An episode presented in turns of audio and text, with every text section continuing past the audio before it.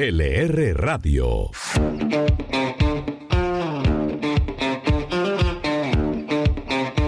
¿Cómo están? Mi nombre es Laura Vita y les doy la bienvenida a un nuevo capítulo de LR Radio, la radio económica.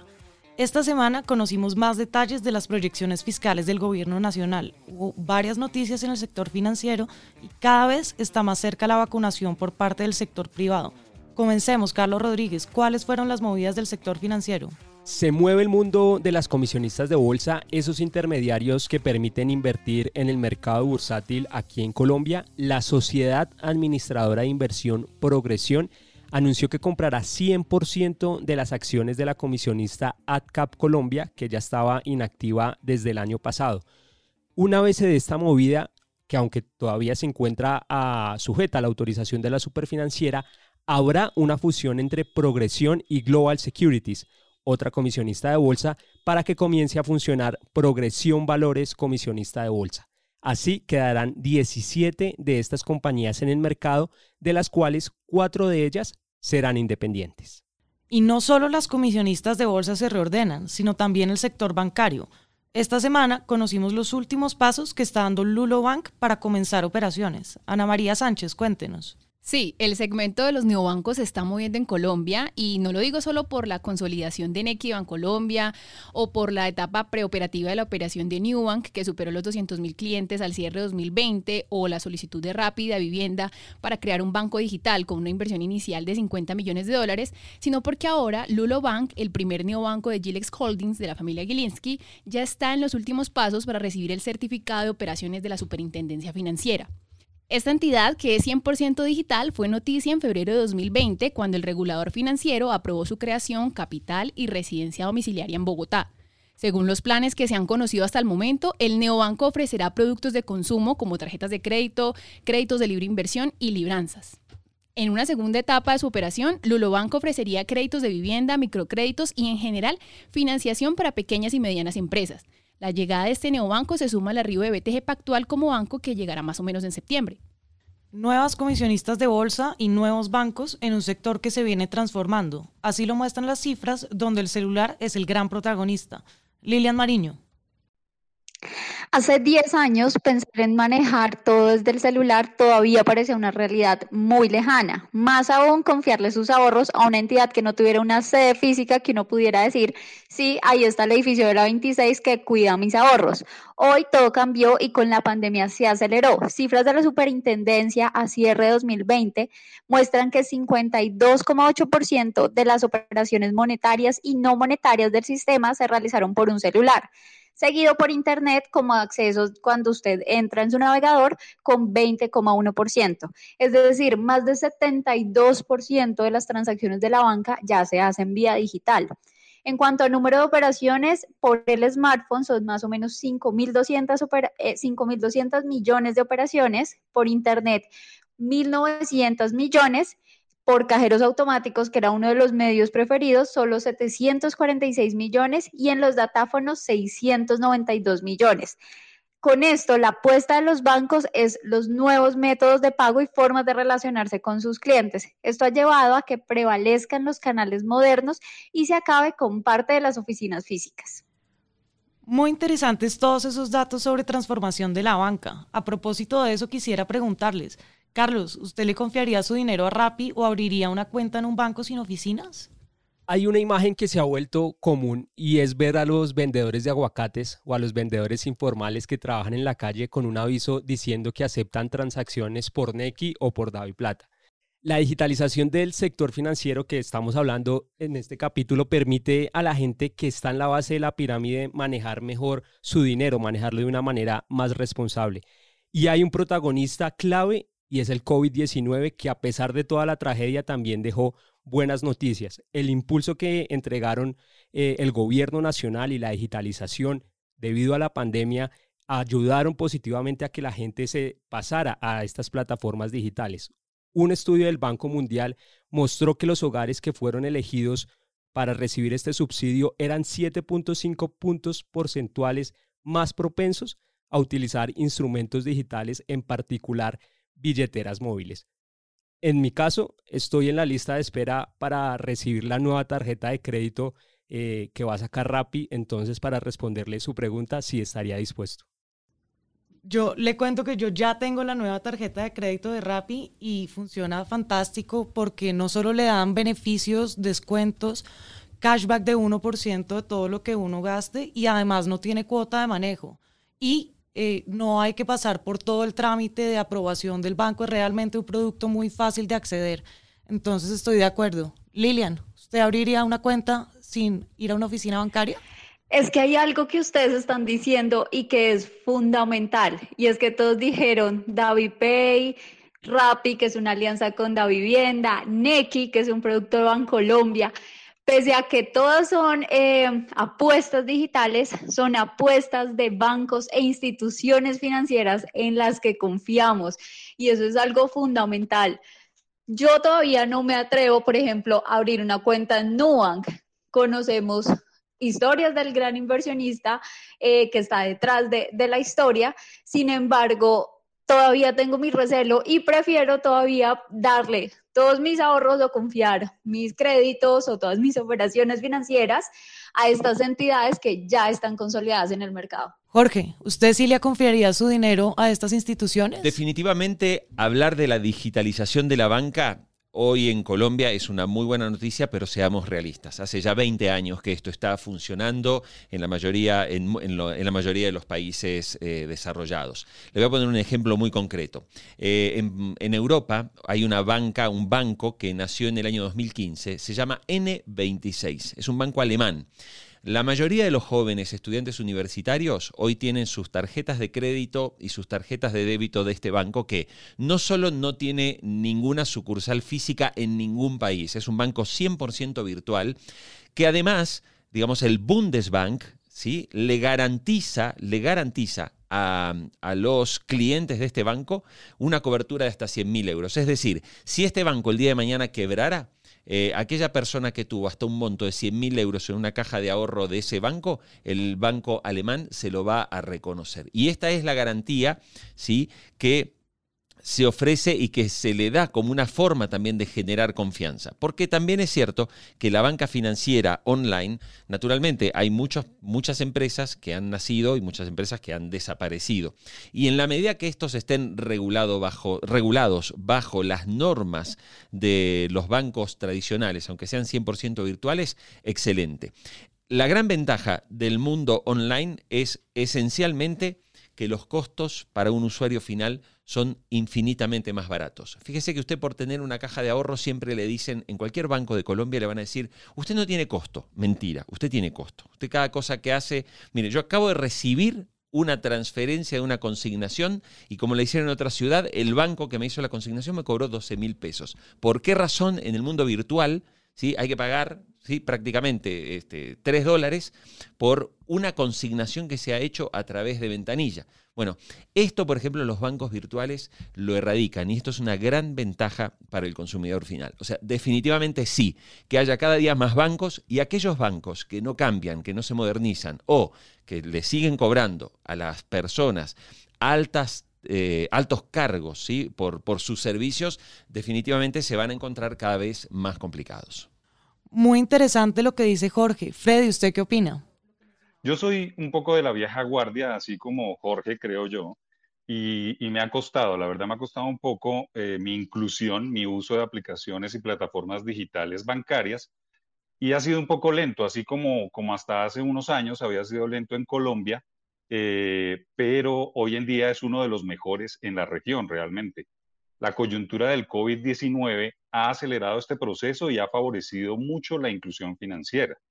Es innegable la inmediatez, eh, el hecho de que ahorra tiempo, trámites y costos de los servicios financieros, tanto a las entidades como a los usuarios, aunque siento que todavía hay algunos trámites que necesitan presencialidad, pero también ha traído muchas ventajas dentro de las herramientas digitales que ofrecen y es que aportan valiosa información que le permiten estar al tanto de sus movimientos, como gastos, hacer un balance, y realmente saber qué también se está manejando el dinero.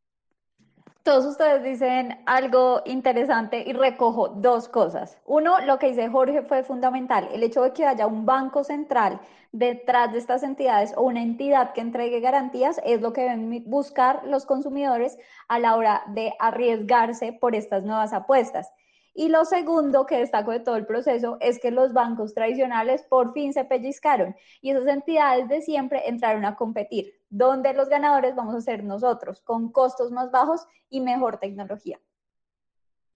Bueno, yo sí quisiera que, diéramos ese salto eh, en la tecnología. Yo, yo me imagino a Colombia como China, que hace los pagos a través de WeChat, todos esos pagos así de fáciles que de verdad cambian la forma de vida. Eh, se disminuye el circulante, bueno, o sea, se disminuye el tiempo, no, cambia todo. Yo confío 100% en esas entidades, no he sacado la cuenta de Newbank, pero obviamente quisiera, además porque ya lo he hecho con vivienda sacando créditos por la app, pero obviamente pues vivienda es súper confiable, pero igual hay que resaltar que es un banco que está muy a la vanguardia con todos estos procesos. Como dice Jorge, y me quedo con eso, esto ya está inventado y los atrasados, entre comillas, yo creo que somos nosotros y no nos vamos a poder quedar atrás.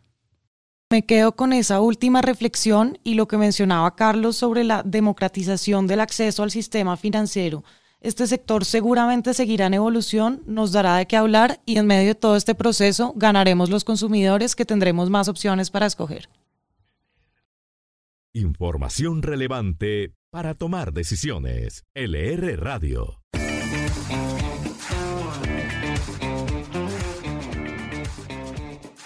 Los que nos siguen habitualmente, y les cuento a los que no lo hacen, todas las semanas los empresarios y altos funcionarios del gobierno tienen una ventana para contarnos cómo les ha ido y cuáles son las nuevas inversiones que harán en el país.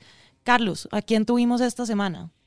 Esta semana tuvimos a Mariano Díaz de Vivar, presidente de DirecTV en Colombia, quien nos habló sobre las apuestas que hará la compañía para el fútbol en Colombia. Con Winsports estamos trabajando también en, generar alianzas y en mejorar todo lo que es el fútbol local. Así que hoy en día en esta industria que es tan competitiva y tan difícil y con inversiones en dólares, es fundamental trabajar de una forma colaborativa. La realidad es, obviamente, estamos buscando masificar el contenido. El contenido cuando es para pocos no, no, no nos sirve y no le sirve a nadie. Entonces sí, estamos en ese camino como para poder realmente darle acceso a la mayor cantidad y, estamos en eso, ya van a tener novedades. Y también tuvimos a Sergio González, presidente de TV, quien nos habló sobre las nuevas inversiones que harán durante este año. Eh, ese acuerdo con UFINER es el proyecto más ambicioso que tiene TV en este momento y es un proyecto además fundamental para la reactivación económica de Bogotá. Lo que pretende este proyecto es, ETV hizo unas inversiones hace cerca de unos 7 o 8 años en la red de fibra y hoy en día somos la, la empresa que más fibra tiene en la ciudad de Bogotá y diría yo en el país. Tenemos cerca de 1.200.000 hogares conectables en fibra en, la ciudad de Bogotá. Ahora, lo que pretende este proyecto es dar un siguiente paso en esta industria y es que la red de fibra que tenemos actualmente, uno se multiplique por dos, es decir, lleguemos en conjunto con Ufinet a 2.4 millones de hogares conectables en los próximos tres años y esa red se vuelva una autopista donde todos los operadores pueden entrar a utilizar esa autopista y ofrecer servicios al cliente final utilizando esa red de fibra. Los creadores de unicornios están en LR Radio. Y como es habitual, no, no solamente los grandes empresarios eh, pasan por LR Radio, también tenemos nuestra sección de SOS Emprendedores, esas compañías jóvenes que tienen un espacio para hablar de sus proyectos, para hablar de lo que sueñan ser en algún momento. Y Lilian Mariño nos cuenta quiénes estuvieron esta semana. Hoy les tengo a Negrón Chocolatería y Floristería. Ellos son una empresa familiar que es liderada por la santanderiana Laura Negrón y su esposo y socio Eduard Pérez. Ellos llevan más o menos siete años en el mercado y 2020, pese a la coyuntura, fue un gran año para ellos, ya que estos productos de chocolate y fresas fueron muy pedidos y ellos tienen el servicio a domicilio, lo que les ayudó a seguir llegando a más personas. En este momento cuentan con 12 sucursales y la meta para 2021 es el mercado internacional. Ellos quieren llegar a tres sucursales en Estados Unidos, puntualmente a Miami, a Houston y a California. Y en este momento con eso ya están generando más de 100 empleos e innovando en más productos. Para los que los quieran seguir, pueden entrar a Instagram y conocerlos como Negrón Raya al Piso Oficial. LR Radio, la primera radio digital de economía. Y esta semana también conocimos más detalles del marco fiscal de mediano plazo, que entre sus análisis habló sobre el impacto positivo que tendrá la migración venezolana. Ana María Sánchez, ¿cuáles fueron esos cálculos? Bueno, este año el gobierno empezó con la tarea de regularizar a los migrantes venezolanos que se encuentran en el país. Una labor que ha sido reconocida y que no solo brindará mejores condiciones de la vida a esta población, sino que también aumentará los ingresos fiscales y el Producto Interno Bruto del país. Así lo aseguró el Ministerio de Hacienda en el marco fiscal de mediano plazo 2021, en el que se estima que los ingresos tributarios de la nación aumentarán 2,9% del PIB entre 2021 y 2030 frente a un escenario sin migración. Aunque el fenómeno migratorio y en especial el Estatuto de Protección a Migrantes tendrá costos asociados alrededor de 6 billones en el corto plazo, el Ministerio estima que estos generen ingresos por 11,5 billones en el mediano y largo plazo. El documento también prevé que la inclusión de los migrantes venezolanos en el mercado laboral aumentará el crecimiento económico del país en 0,3 puntos porcentuales este año y en 0,2 puntos en 2022. Y hablando de dinero, como es habitual, el Congreso continuó aprobando a última hora todos los proyectos de esta legislatura. Uno de ellos, muy polémico en redes sociales, sobre la sobretasa a la gasolina. Lilian, ¿en qué quedó la aprobación? Bueno, en las sesiones extraordinarias se cambió o se buscó resolver la inexequibilidad que había dicho la Corte Constitucional que existía, ya que el Congreso en su momento no precisó la base gravable de este tributo conocido como la sobretasa, sino que le había delegado la función al Ministerio de Minas y Energía. Luz María Zapata, la directora ejecutiva de ASO Capitales, explicó que con este proyecto no se va a crear un nuevo tributo y no significa que las alzas eh, al precio final por el eh, del combustible vayan a cambiar, sino que buscan cumplir con ese mandato de la Corte Constitucional que dice que se fije la base gravable de la sobretasa de la gasolina. En este momento también Zapata hizo hincapié en que ese tributo es vital para las capitales, ya que se financian gran parte de los sistemas de los sistemas eh, masivos de transporte con ese dinero. Por su parte, Gilberto Toro, el director ejecutivo de Fede Municipios, fue claro al decir que son más de 1,5 billones anuales los recursos que están destinados para financiar planes de desarrollo con esta sobretasa. Además, los programas sociales son directos receptores de esta asignación, lo que quiere decir que son clave para asegurar la financiación en un momento de escasez como el actual. Y por otra parte, la vacunación continúa avanzando y parece ser que ya es un hecho que esta semana comenzará la vacunación por parte del sector privado. Freddy León, ¿cómo avanza este tema? La Asociación Nacional de Empresarios de Colombia, ANDI, informó que el sector privado pagaría por cada vacuna del fármaco chino Sinovac 60 dólares, valor que en el mejor escenario bajaría a 55 dólares. Este precio, a la TRM de ayer, se traduce en 225.480 pesos y 206.690 pesos por las dos dosis, incluyendo los costos logísticos y de aplicación. El costo estimado solo de la vacuna, es decir, las dos dosis, es de 148.718 pesos sin contar el IVA.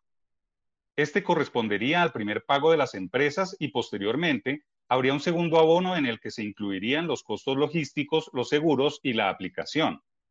5.500 empresas eh, respondieron al llamado para vacunar a sus empleados y también hay una serie de lotes confirmados de 2,5 millones de dosis del biológico chino Sinovac, con los que se inmunizará a 1,25 millones de personas.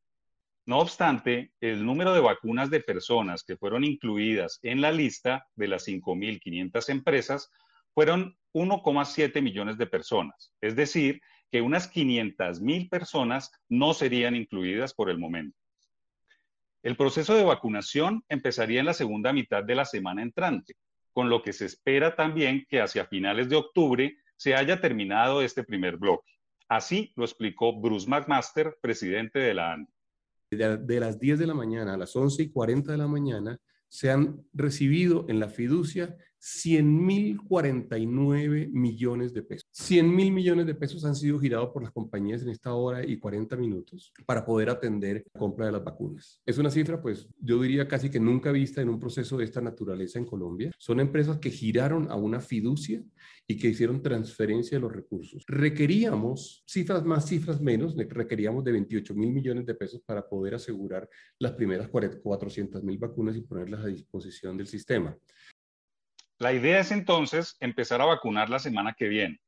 Empresas como BBVA ya anunciaron que le aplicarán las dosis a sus empleados, al igual que Postobón, tal como lo anunció su presidente Miguel Escobar. Nosotros ya estamos trabajando en eso a través de, la ANDI y en, conversaciones con el gobierno nacional para establecer esa llegada de las vacunas y vamos a vacunar la totalidad de los empleados que así quieran hacerlo. En la organización Ardila vamos a poner cerca de 35 mil vacunas, a ofrecerlas si ellos las quieren. Hablamos el lenguaje de los triunfadores. LR Radio.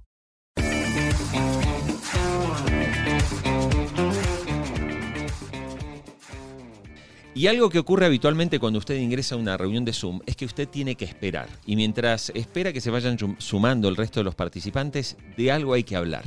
¿Y sabe de qué tiene que hablar? De lo que cuenta Caja Fuerte y de esas noticias increíbles que Ana María Sánchez nos trae cada semana. Caja Fuerte. Los confidenciales que debes saber. ¿Habrá nuevos libros de Trump?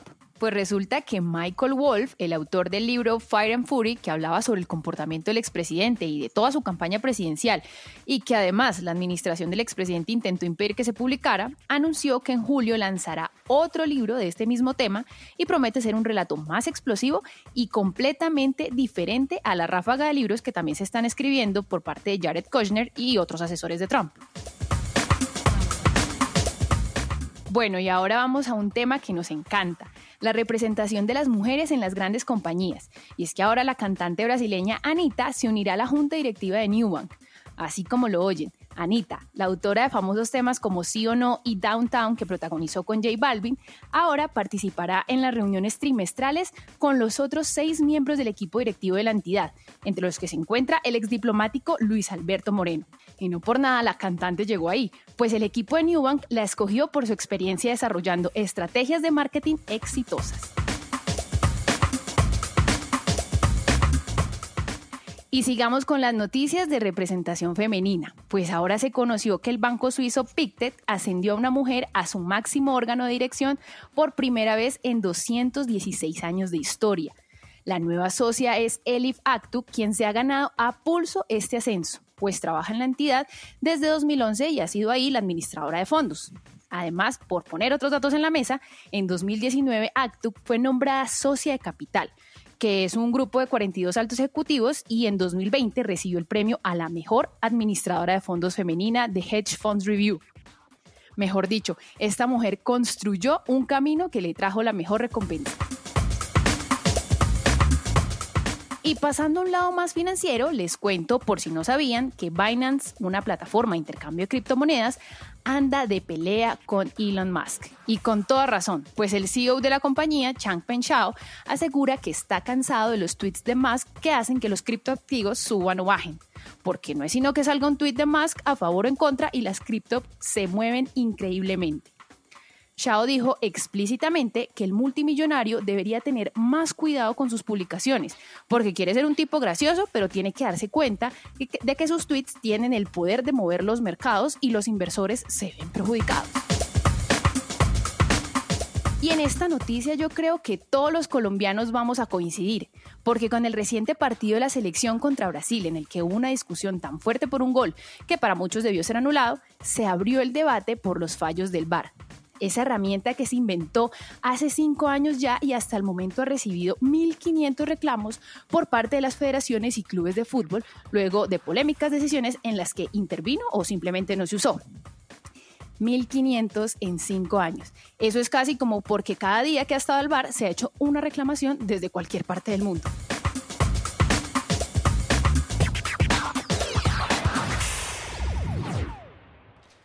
Y además de esos datos curiosos, otra sección de consulta entre nuestros lectores y oyentes es la de los indicadores. Freddy, ¿qué proyectan los expertos para la próxima semana?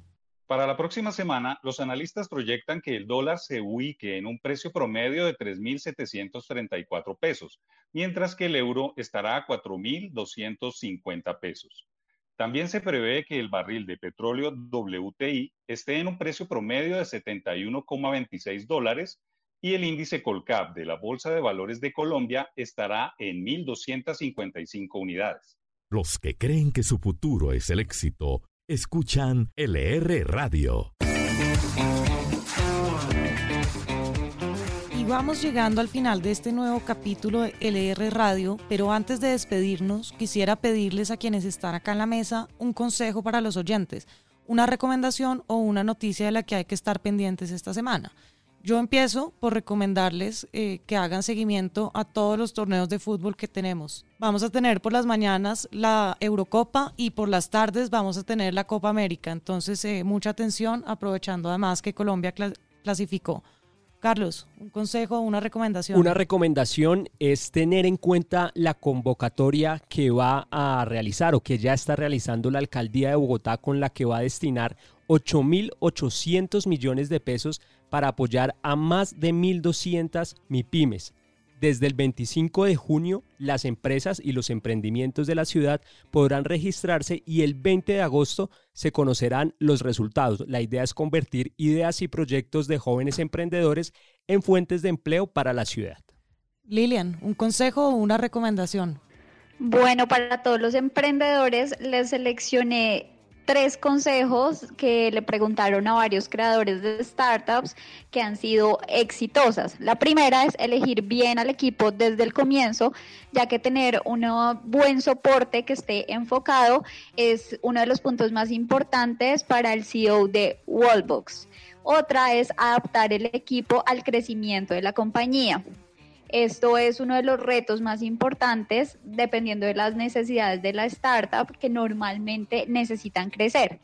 Y una tercera es tener una solución en la que se crea y que sea distinta a lo que exista. Esto dijo el cofundador de Cabify, Vicente Pascual, que dijo que es importantísimo analizar y hacer estudios de mercado, ya que en este momento muchas cosas ya están creadas. Freddy, ¿cuál es su consejo para esta semana? Se estrena en Netflix una interesante versión de hora y media, más o menos, con una mirada diferente que va a generar polémica entre los puristas de la historia. América The Motion Pictures, Estados Unidos. La película es la nueva cinta animada sobre una versión alternativa de la historia de Estados Unidos. Estará en la plataforma este próximo 30 de junio. Es una irreverente comedia animada una parodia histórica de ciencia ficción para adultos, categoría R, obviamente, basada en los padres fundadores de Estados Unidos y la Revolución Americana. Dice la sinopsis así, George Washington y su compa Sam Adams, armados de motosierra y cerveza, se unen para derrotar a los británicos en esta versión burlesca de la Revolución estadounidense. Ahora sí, con esto llegamos al final de este episodio. Quisiera agradecer a todos los que nos acompañaron, no sin antes ofrecerles el consejo más importante para despedirnos. Jorge, ¿cómo suscribirse al podcast de LR Radio? De manera muy sencilla. Usted busque LR Radio. Lo puede hacer en su aplicación nativa de podcast. Si tiene un sistema Android, busca Google Podcast y allí nos puede encontrar. Si tiene un sistema operativo iOS, es decir, un iPhone, vaya a podcast de iPhone, busque LR Radio y cuando lo encuentre, con solo presionar suscribirse, cada semana el episodio estará disponible en su teléfono celular para escucharlo cuando usted quiera y para compartir. Y con ese consejo cerramos. Muchas gracias a todos los que nos acompañaron y los esperamos la próxima semana con un nuevo capítulo de LR Radio.